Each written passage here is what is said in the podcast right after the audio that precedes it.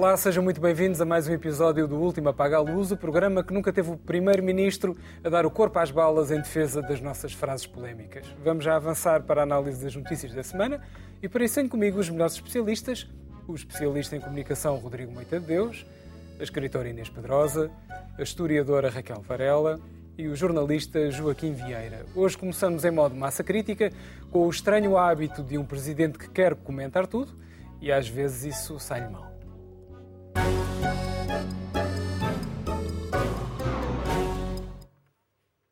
Foi um tema marcante desta semana, depois de terem vindo a lume os primeiros números revelados pela Comissão, que está a apurar os casos de abuso sobre menores na Igreja. Instado a comentar o assunto, Marcelo Rebelo de Sousa voltou a vestir a sua capa de entertainer das noites de domingo, imagino que tenha saudades, Presidente, e veio dizer que 400 casos não são demasiados. O céu caiu-lhe em cima da cabeça, como diriam os gauleses, e até António Costa saiu em defesa do seu melhor amigo nestas andanças políticas. Posto isto, perguntamos, Marcelo fala demais, Inês, sim ou não? Boa noite. Fala demais, já aqui tenho dito várias vezes e agora acho que se tornou bastante evidente. Parafraseando o padre António Vieira, calha bem neste tema e que é um grande escritor da língua portuguesa, eu penso que o Presidente da República tem cuidado mais, tem feito, cometido o erro de cuidar mais da reputação do que da consciência. É certo que ter boa consciência é um privilégio de classe, é certo, mas convém não abusar dele. E eu digo isto porquê? Porque no fim de todos os, uh, os sucessivos erros, que foram, resumindo, três, uh, o primeiro, ter-se manifestado como, já há meses, em julho, para aí, uh, também em relação a este assunto, como testemunha da idoneidade de caráter do atual patriarca de Lisboa e do anterior, que ah, não, não acreditava que tivessem escondido nunca coisa nenhuma, o Presidente da República não pode, digo eu, fazer isso. A segunda, telefonar a Dom José Ornelas ao mesmo tempo que manda, a avisá-lo de que mandou uma queixa para o Ministério Público, acho que esta é a mais grave, de facto. E a terceira, esta infeliz afirmação de que 400 casos não lhe parece muito elevado. Ora, não há medição para um crime desta natureza, para nenhum, mas este é particularmente grave. E, portanto, e depois, quando vem desculpar-se, não se desculpa. Há quem diga que vieram dizer, ah, ele já assumiu que se enganou. Não, não. O que veio dizer, e é por isso que eu falo da boa consciência, foi eu fui mal interpretado. E, portanto, eu, eu não, não, não estou a perceber-me. E tudo isto vem num contexto de, uh, de, exploração da miséria, que é muito típico. É, quando, quando aparece a inflação, vem, é o momento dos demagogos. E, também, e quando as coisas correm mais ou menos bem, como apesar de tudo estão a correr, no sentido em que temos menos desemprego que alguma vez tivemos, uh, o superávit da balança comercial, o déficit uh, mais, uh, a redução maior do déficit que alguma vez tivemos, e portanto agora estamos num momento de exploração da, da, pobreza. Já vimos na capa do Expresso de hoje que a fome, pessoas vão para o hospital para comerem. Uh, e isto, e, e, e, vem no momento, também tivemos uma semana em que se propôs fazer uma, uma marcha de pobrezinhos na, na Avenida da Liberdade, depois essa ideia foi felizmente uh, retirada. Uh, e, e, temos a previsão das Jornadas Mundiais da Juventude, da Jornada Mundial da Juventude Católica, que eu lembro que Marcelo Rebelo de Sousa fez dessa, da, dessa jornada uma condição. Ele disse ao Papa que se, se recandidataria se, e que tinha muito para tomar, conta para tomar conta desse assunto. E disse várias vezes, disse numa entrevista, antes de se recandidatar, disse numa entrevista à Renascença, que era um grande incentivo para ele saber que havia essas jornadas para se recandidatar. Essas jornadas vão custar, sabemos agora, três Web Summits, uh, o, dinheiro nosso dos contribuintes, 36 milhões, acho que os, os Web Summits são 11, 12 milhões, não é? 36 milhões vão custar essas jornadas. Portanto, é este o contexto mais geral da Bem, coisa. Rodrigo.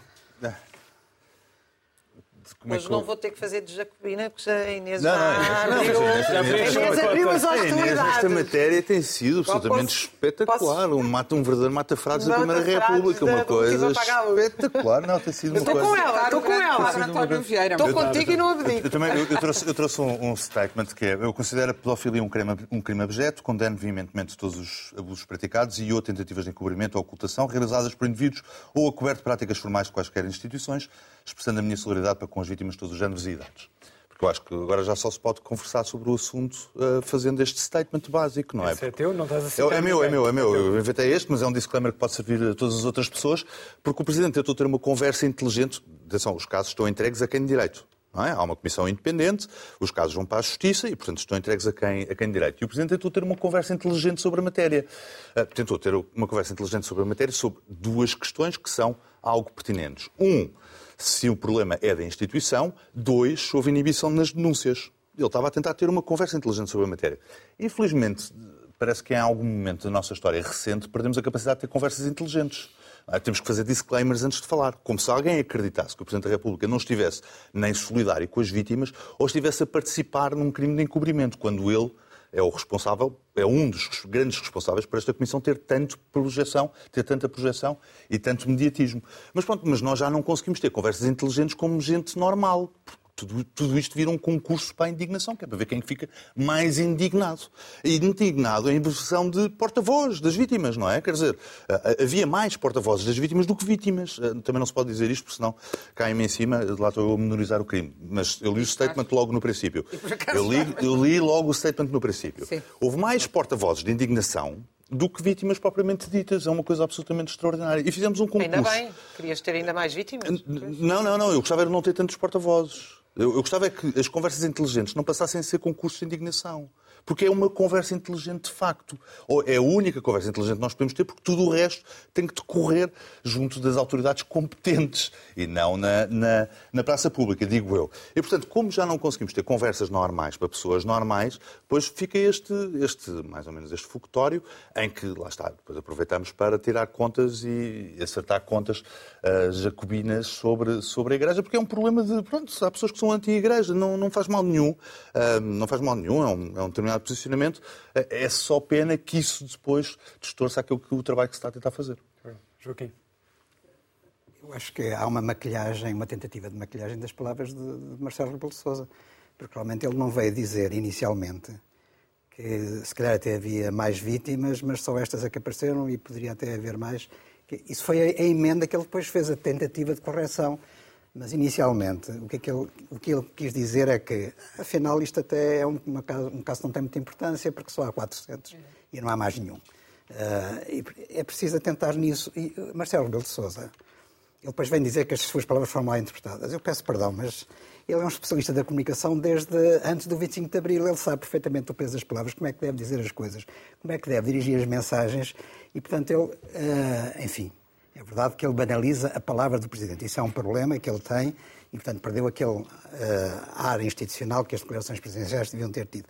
Mas, apesar de tudo, ele tem a obrigação, por ter sempre uh, lidado com a comunicação, ele é mais comunicador do que do que, do que professor uh, de direito, de direito, do que qualquer outra coisa, do que presidente, é sobretudo um comunicador. E aqui também se mostra, no fundo, um pouco a sua veia de comunicador no meio disto tudo.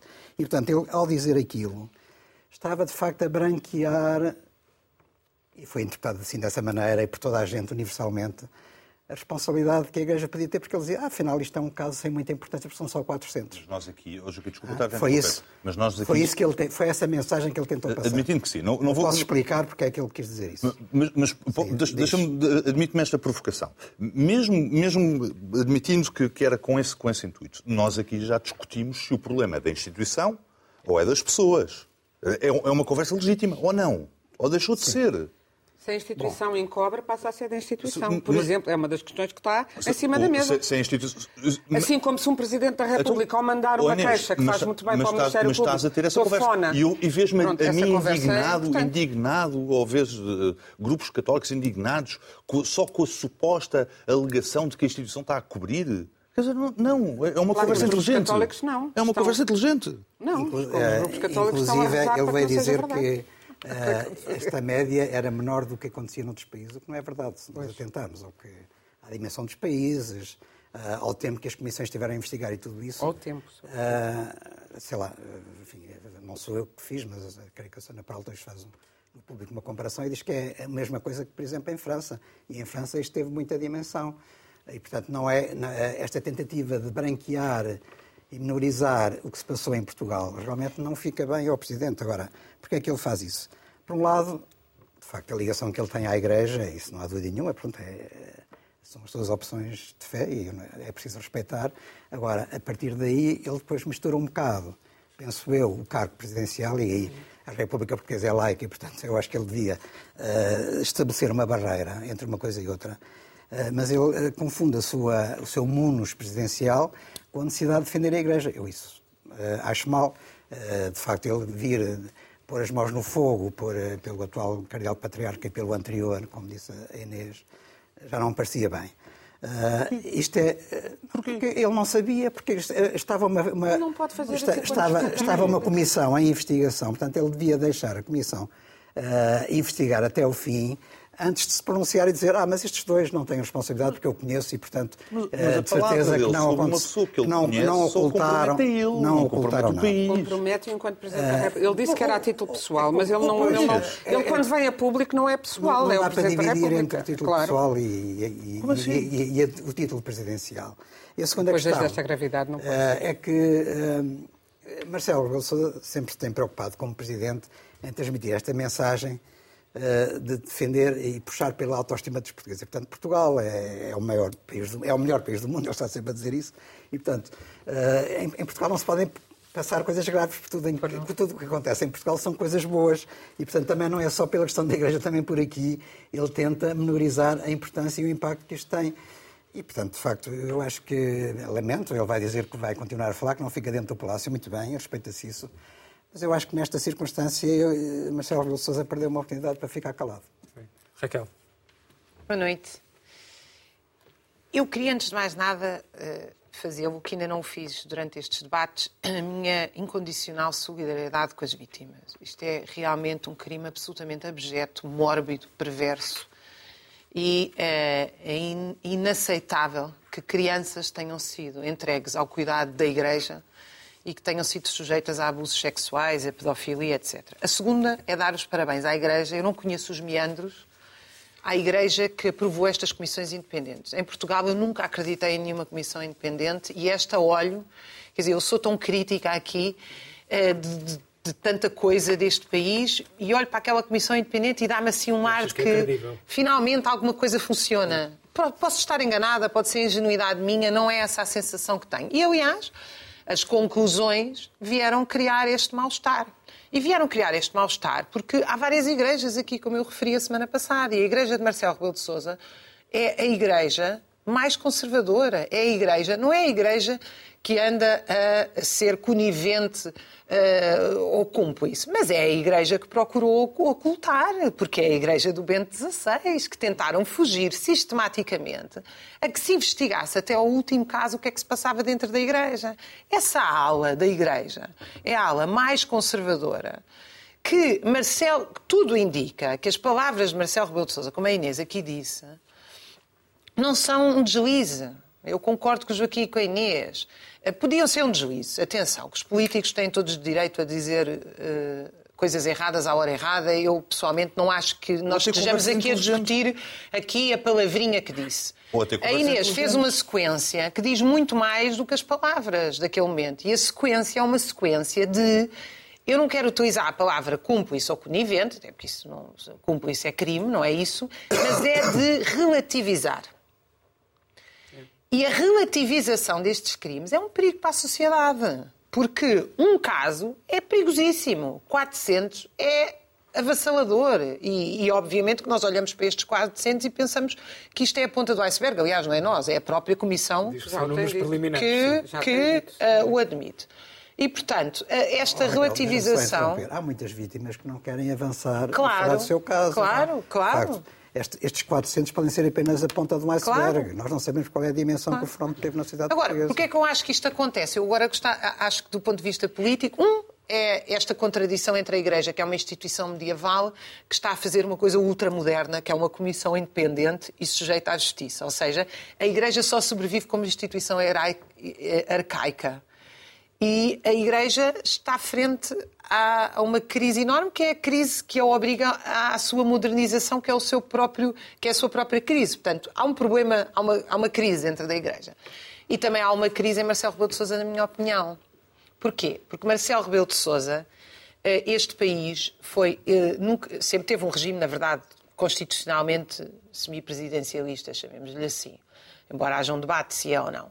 Mas o, o Marcelo Rebelo de Sousa é um presidente que ganhou uma, uma, uma presença e um poder político que eu acho que não tem a ver com os dotes dele de comunicador, mas com o facto de ele ser o presidente de direita com um governo de geringonça depois de uma crise de manifestações, de greves, de um país em ebulição entre a geração Arrasca, as manifestações da TSU e da Troika, e que se criou uma espécie de governo de unidade nacional, em que mesmo os setores socialistas e sociais-democratas autorizaram estes setores conservadores a ter um papel engrandecido.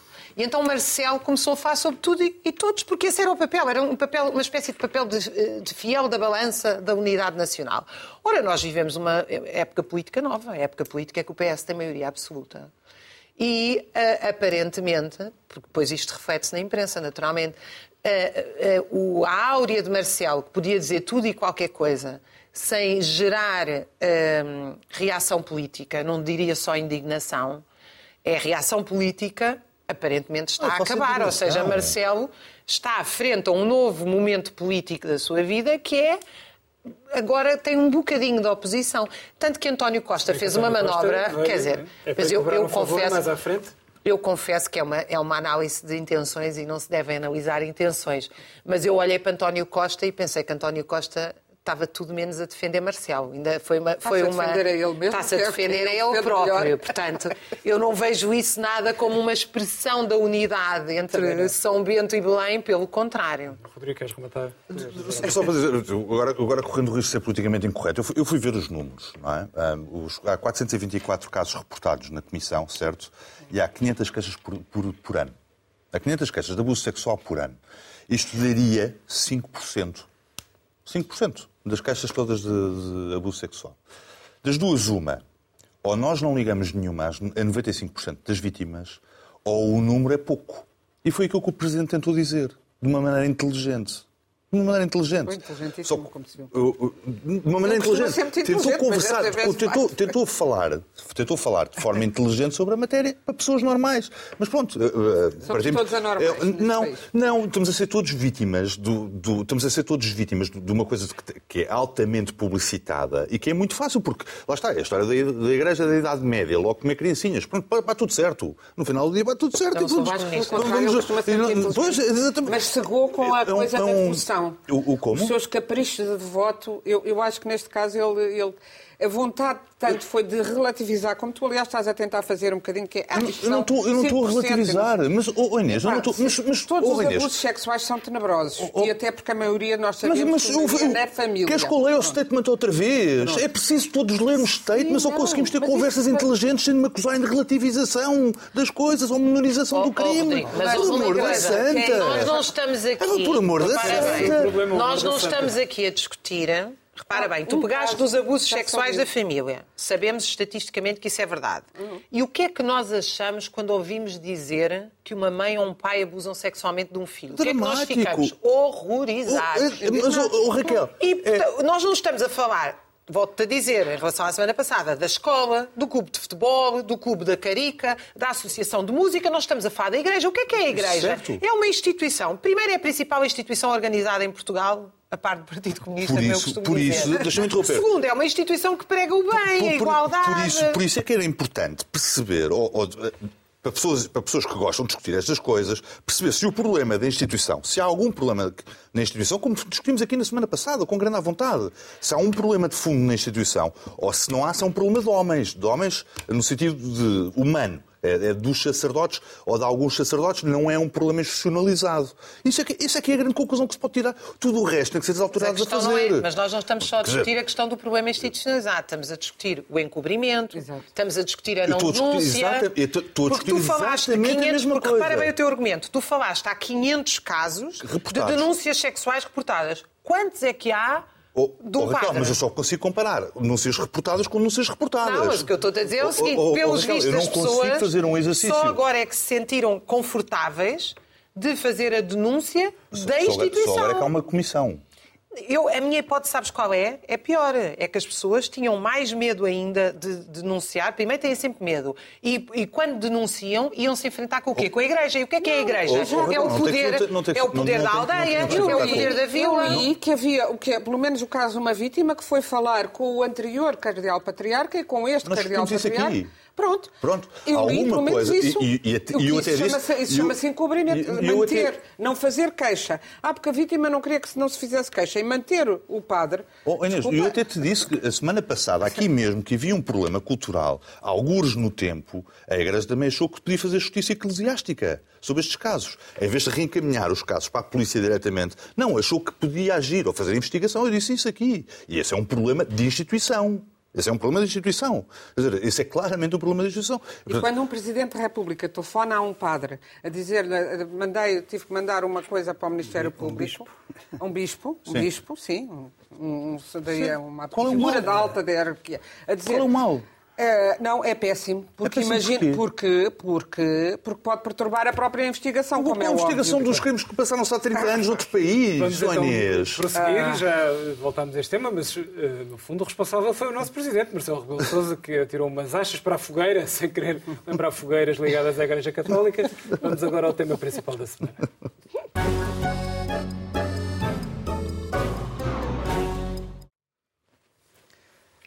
Ora bem, aqui estamos então com o tema marcante desta semana. Vamos falar sobre o nosso momento anual de roast, como dizem os jovens, que é quando se fala do orçamento do Estado. É inevitável. Há sempre pontas negras por onde pegar, até porque a fibra do documento hora de estar para os pés, hora de estar para a cabeça, mas quem sabe até encontramos decisões de louvar, tomadas pela equipa do Primeiro-Ministro, a começar pelo Ministro das Finanças, Fernando Medina. Por exemplo, se formos nómadas digitais, com salários acima dos 2.800 euros, podemos ter um visto especial para vivermos à vontade na Europe West Coast. Ah, não podemos é ser portugueses. Mas enfim, o meu painel terá muito mais a dizer sobre este documento, a começar pelo Joaquim. Joaquim. Bom, uh, temos um orçamento de Estado e, portanto, tem confirmar aquilo que nós já tínhamos dito aqui, eu pelo menos falei nisso e acho que não fui o único, que de facto ia haver uh, a redução de rendimentos das pessoas no ano que vem. Aliás, se calhar já este ano por via da inflação. Agora, hum, e portanto, fala-se muito de austeridade, o governo não quer falar de austeridade, a austeridade é uma palavra do passado, virámos a página da austeridade, disse António Costa, isso tinha que ver com Passos Coelho, etc., por aí fora. Quer dizer, é, é, há uma grande diferença, é que eh, com Passos Coelho aquilo era um bocado à bruta. Uh, agora é com anestesia, mas na realidade. E com música de fundo. É? Seja o que for. Não uh, mas uh, acho que nem o governo, neste momento, nega que existe redução de orçamentos. Agora, portanto, perdão, redução de, de rendimentos. a situação é complicada, isto não é só cá, em toda a Europa está a sofrer do mesmo. portanto, a situação internacional é muito complexa. eu acho que o governo tenta fazer um esforço para minimizar, digamos assim, os efeitos que a crise eh, económica e financeira vai ter sobre as pessoas. Uh, Pode-se discutir, quer dizer, não há dinheiro para toda a gente, aquela self-fase de, de Vítor Gaspar, não há dinheiro, quais das, das, três palavras que não entendem, pode-se atualizar, não há dinheiro, e portanto, qual das palavras é que não entendemos? E portanto, a questão é, não havendo dinheiro para toda a gente, quais são as prioridades? Uh, e portanto, a prioridade deste orçamento é proteger, digamos, os salários para aí até, até mil euros, mas a classe média vai sofrer, isso é inevitável, uh, e, e, depois, uh, a partir daí vamos ver, porque há muitas, muitos imponderáveis, há muitas incógnitas, não sabemos como é que a inflação vai evoluir, não sabemos como é que a guerra na Ucrânia vai evoluir, portanto, isto depende de todos esses fatores.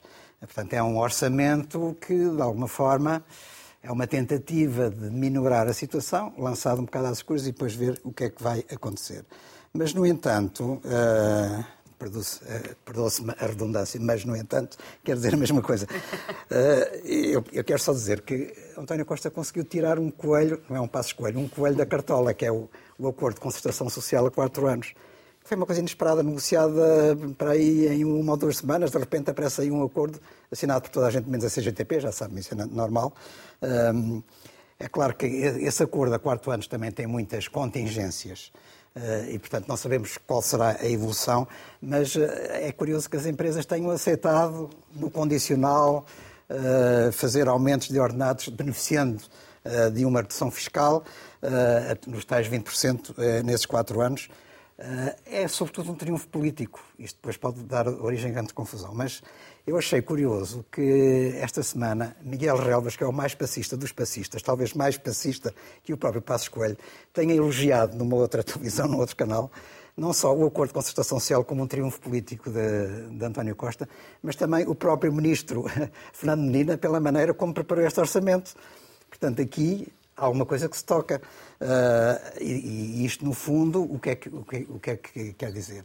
Voltamos também àquela forma que é a TINA, there's no alternative, não há alternativa.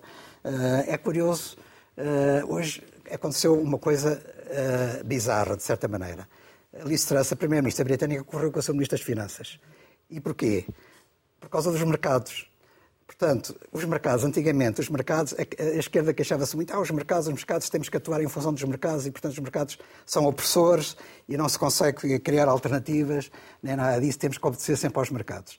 Bom, eh, acontece que os neoliberais na Inglaterra também são vítimas dos mercados, quer dizer, aqueles que eram os neoliberais que defendiam a primazia dos mercados sobre todo o resto, neste momento são ser vítimas dos mercados. Portanto, os mercados uh, penalizam à esquerda e penalizam à direita. De facto, as opções não são muitas. A opção é talvez ficarmos, uh, se quisermos de facto deitar tudo às ortigas e, portanto, dizer que não aos mercados e seguimos a nossa própria via independente, autónoma, vamos ficar como a Albânia, mas não é a Albânia atual, é a Albânia no tempo do Enver Rocha, mais a liberdade política que na altura não existia. Mas não sei se de facto nós queremos isso para os portugueses e, portanto, temos que encarar isto na globalidade e tentar, no meio da adversidade, uh, tentar sair da melhor maneira possível, que não vai ser fácil, e não sei, na realidade, se o governo Uh, tentando evitar, digamos assim, penalizar o máximo de pessoas, tinha muitas saídas, além desta que está atualmente a ser posta em curso. Tinha saídas, Raquel? O Coimbra de Matos citava sempre um, um general romano, penso, que chegou a uma certa altura e disseram-lhe não pode ir para aí, general, porque não há caminho. E ele respondeu, quando não há caminho, abre-se.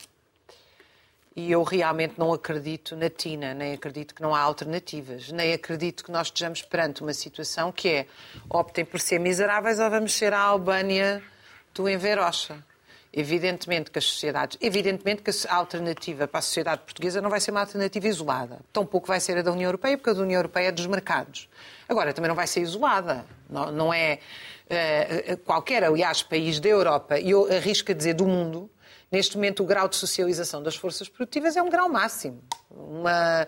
Os trabalhadores, eh, quando param a cadeia administrativa, aliás, têm imenso poder de greve hoje em dia por isso, porque quando param a cadeia, cadeia produtiva numa ponta, uh, conseguem na parar na outra, não é? Eh, uma, uma greve no, no Brasil já parou a produção toda nos Estados Unidos por causa de uma peça.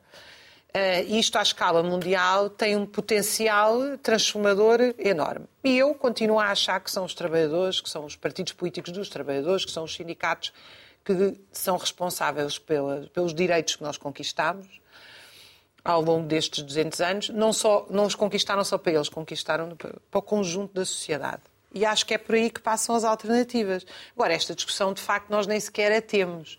E quando eu a tenho, é sempre considerado um bocadinho uh, quixotesco, uh, por quem tem carinho por mim, ou bizarro por quem não gosta de mim, não é? Porque bizarro as é um simpático. Bizarro é simpático. É, é, é, é, é, opção mesmo. Uh, que é.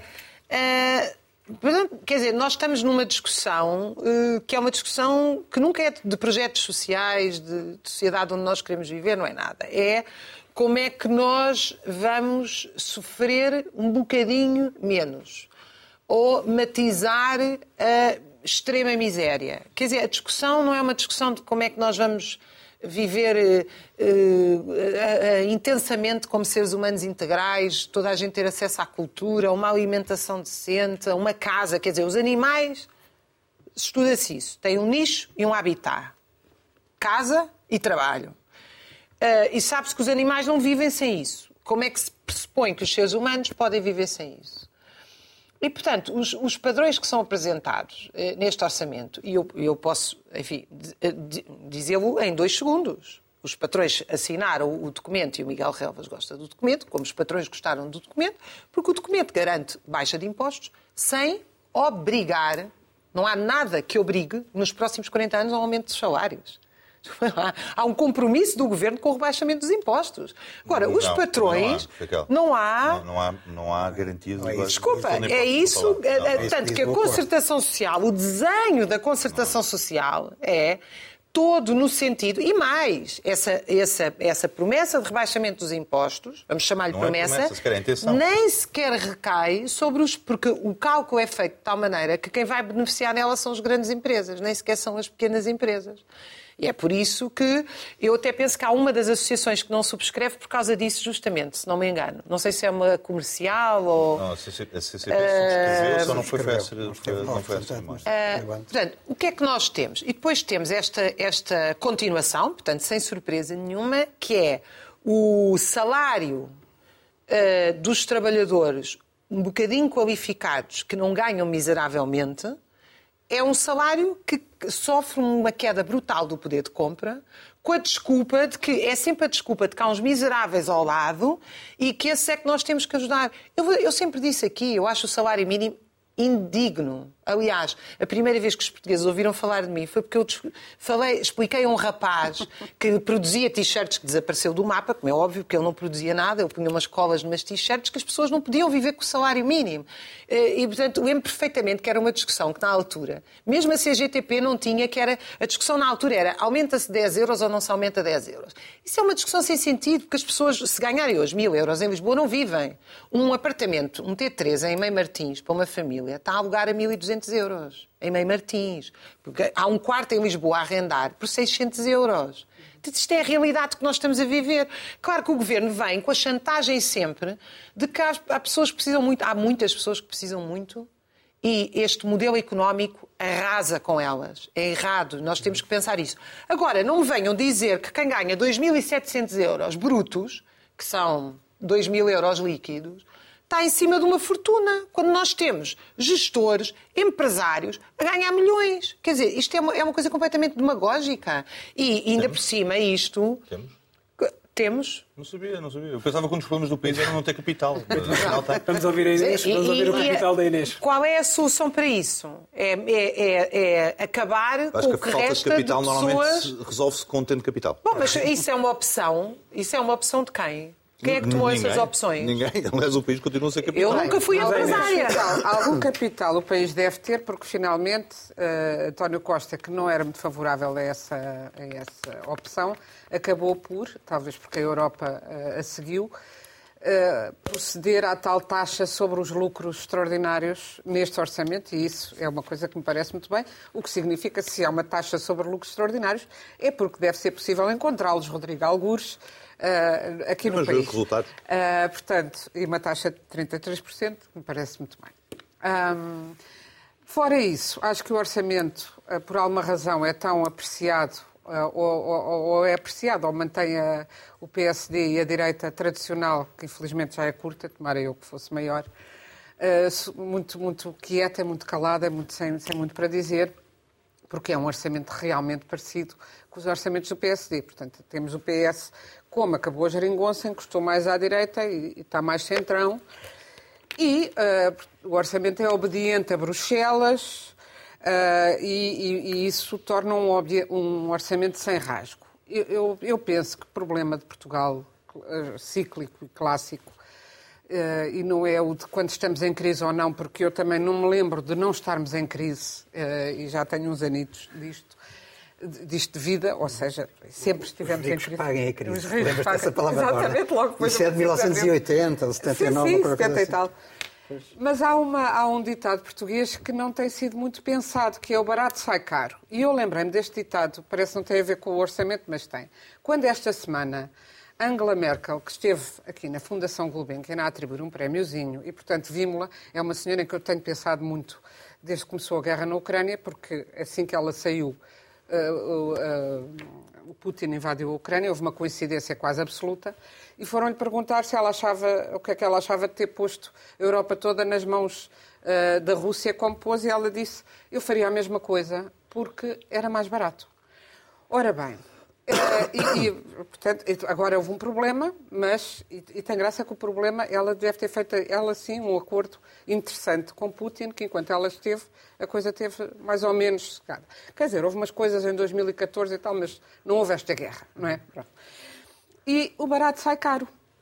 E agora também acho que o barato sai caro no sentido de continuar a, a, a, conservar salários muito baixos afeta a produtividade e afeta a possibilidade do país sair da cepa torta. E o que me parece é há um grande apoio aos muito pobres, sim, Há, e, há, e, há, cada vez mais a aproximação eh, da, da, classe eh, pobre à classe média. Não, que está por este andar, daqui a cinco anos, estamos todos a ganhar o ordenado mínimo, porque é o único que sobe. Sim, sim, sim. Só que o ordenado mínimo está indexado, está abaixo do poder de compra. Ou seja, estamos a ganhar todos o ordenado mínimo, não significa que os que ganham o ordenado mínimo passaram a ganhar mais. Claro. Significa que os outros passaram a ganhar menos. Claro que estamos melhor do que estávamos com a austeridade brutal que foi à bruta de, de Passos Coelho, isso parece-me evidente. E uh, temos essas outras condições que eu já falei no tema anterior, uh, que estamos melhor, mas precisamente por estarmos melhor no déficit. Eu não sou economista e, portanto, ouço quem é, não é? E esta semana ouvi Ricardo Paz Mamed, que é um economista que eu muito aprecio e cujas análises uh, fazem sentido para mim. Também aqui na RTP3, uma, aliás. Do, aqui na RTP3, aliás. Dizer que, que na última crise, que se diz temos que servir a dívida para não voltarmos a, a, ao, ao, resgate.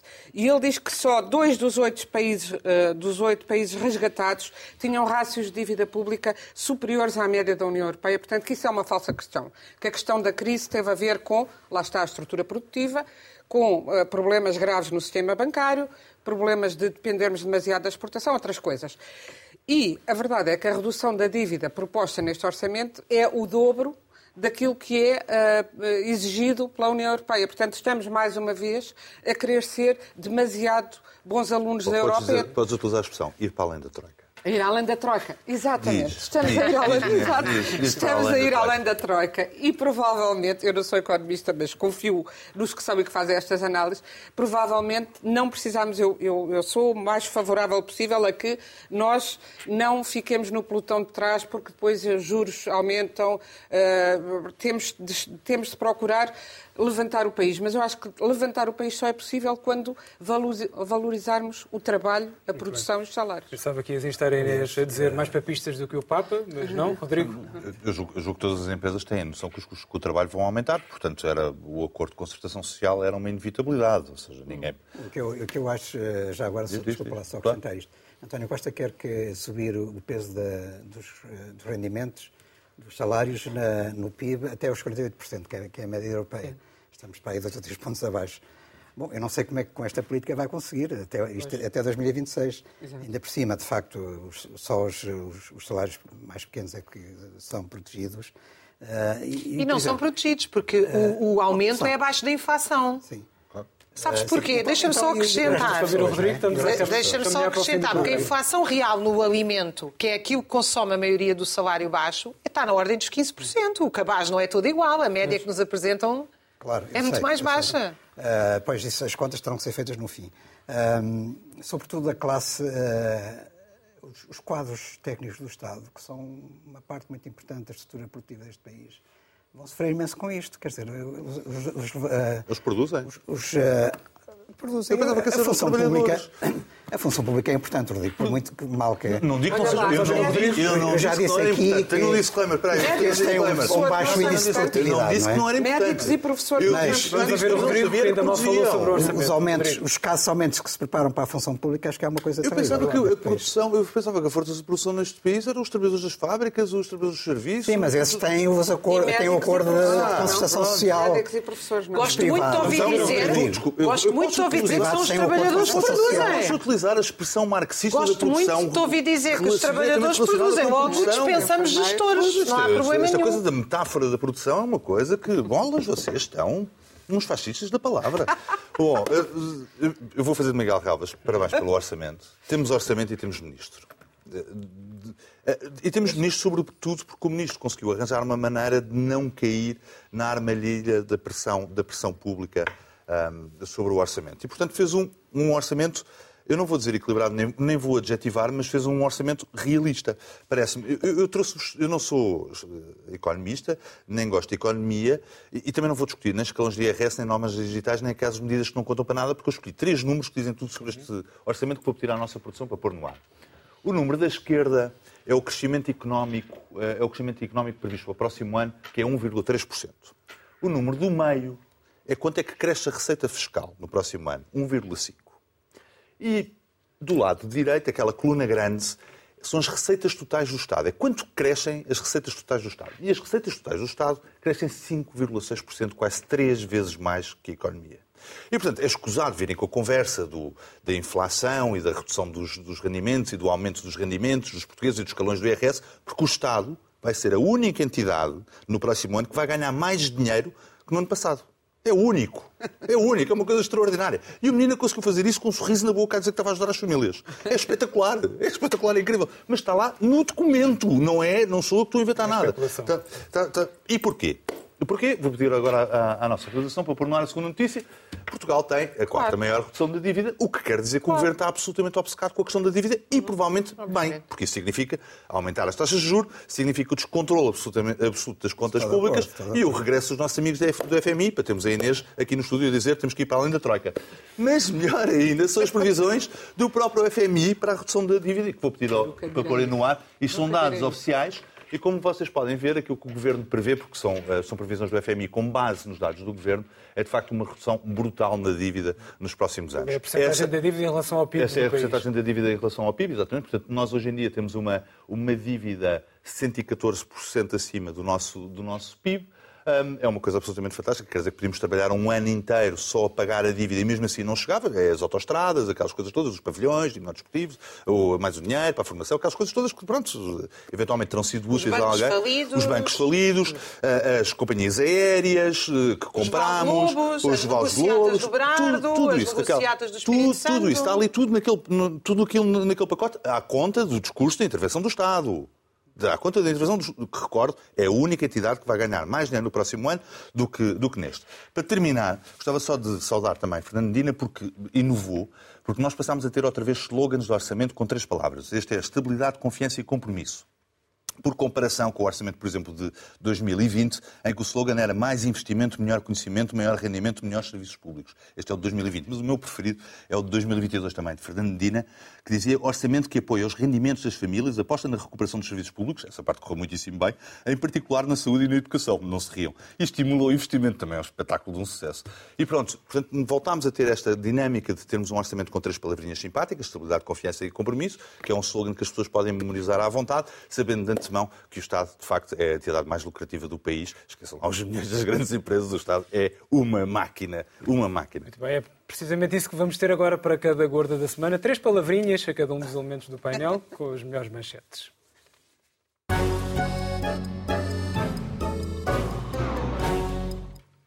E começamos pela Raquel. Quer falar não sobre uma notícia, quer dizer, também é uma notícia, a saída de um livro. Raquel. É, é uma notícia que é a saída das Sete Vidas de Saramago, de Miguel Real e de Filomena Oliveira. É um livro absolutamente maravilhoso que uh, celebra a vida, a literatura de José Saramago no ano do centenário. E é um livro uh, particularmente que eu queria salientar aqui, porque faz uma ponte entre a vida, a obra a literatura, a inserção da literatura de Saramago na história da literatura e da cultura portuguesa e na política. Uh, na política com P grande, uhum. não é? Nas, uh, uh, como é que a sua literatura acompanha, digamos, os momentos altos e os momentos baixos da política nacional e internacional e como é que se reflete nela. Enfim, é um, é um livro que eu recomendo vivamente e saudar o centenário de, de Saramago. Que sugestão literária. Inês, queres falar de Bolsonaro e Quero, Lula? mas já agora lembrar também que, saudando o Miguel Real e o livro de Saramago, também se comemora agora o centenário da Agostina Bessa Luís, que faria uh, 100 anos precisamente amanhã. Uhum, e, portanto, outubro. 15 de outubro começa agora também esse centenário. Leiam-na, que vale muito a pena. Também merecia ter tido o, o Nobel. Uh, uh, para a notícia é simples. O Tribunal Superior Eleitoral do Brasil ordenou a suspensão imediata da, da, das propaganda de Bolsonaro que se referia uh, ao seu adversário Lula como ladrão ou corrupto. uh, dizendo, dizendo que não. Não, que, uh, dado que ele não foi condenado, não pode usar essas palavras e, portanto, penalizando uh, a campanha se o fizesse como criminosa, porque não se pode uh, acusar uma pessoa sem, sem fundamento. Bem, Portanto, é isto que é voltar ao Brasil, Brasil, agora que se aproximam as eleições. Rodrigo, lei das incompatibilidades. É verdade, não, não vou discutir a quantidade de casos e de casinhos, não, não é essa é a parte importante. A parte importante nem sequer o parecer do, do, do, Ministério Público que fala sobre inconstitucionalidade. Eu não sabia que o Ministério Público agora apreciava a constitucionalidade das leis, é uma, também é uma inovação uh, extraordinária. Vou só, vou só, vou só saudar a, a, a arte do governo extraordinária que pôs a oposição a concordar que as leis podem ser discutíveis. E eles todos concordaram em discutir as leis, não é? Não, a aplicação da lei. Vamos todos para o Parlamento discutir se a lei tem que mudar ou não e quando é que ela é aplicada. Eu não, eu não fazia a mínima ideia. Eu, como cidadão, achava que havia autoridades competentes. Não é? Quando uma pessoa não cumpre a lei, normalmente acontece-lhe qualquer coisa, uma sanção, vai preso, demite-se, qualquer coisa. Não, agora nós vivemos todo um tempo novo em que podemos discutir quando é que a lei se começa a aplicar, se a lei é aplicável mesmo, se posso pedir um parecerzinho ou não. E, pronto, e nós decidimos quando é que a lei se aplica. É, é espetacular. Vou-te falar com o fiscal da EML sobre isso. Mas isto, se calhar, não se aplica bem a história da moedinha no parquinho. Pronto. Joaquim, não, se aplica bem, tem aqui um parceirzinho. sobre a ONU e a condenação uh, da Rússia. Ou esta condenação da Assembleia Geral da ONU uh, das anexações russas, com apoio esmagador de 143 países, notícia da RTP, notícia da Casa. Uh, eu só queria salientar que isto não é apenas uma questão quantitativa, mas é também qualitativa, porque as, as democracias votaram condenando a Rússia os, os 40 países que estão no, no topo dos, dos, da, da, classificação da, da, da, democracia, do índice da democracia da Economist, todos eles, eh, os 40 primeiros, votaram eh, condenando a Rússia.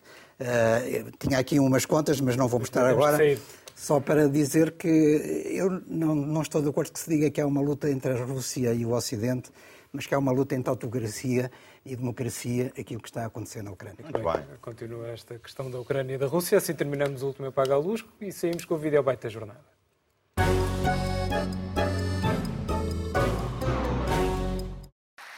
E a primeira pergunta que eu me coloco é esta: qual é o melhor país do mundo? Portugal. É Portugal.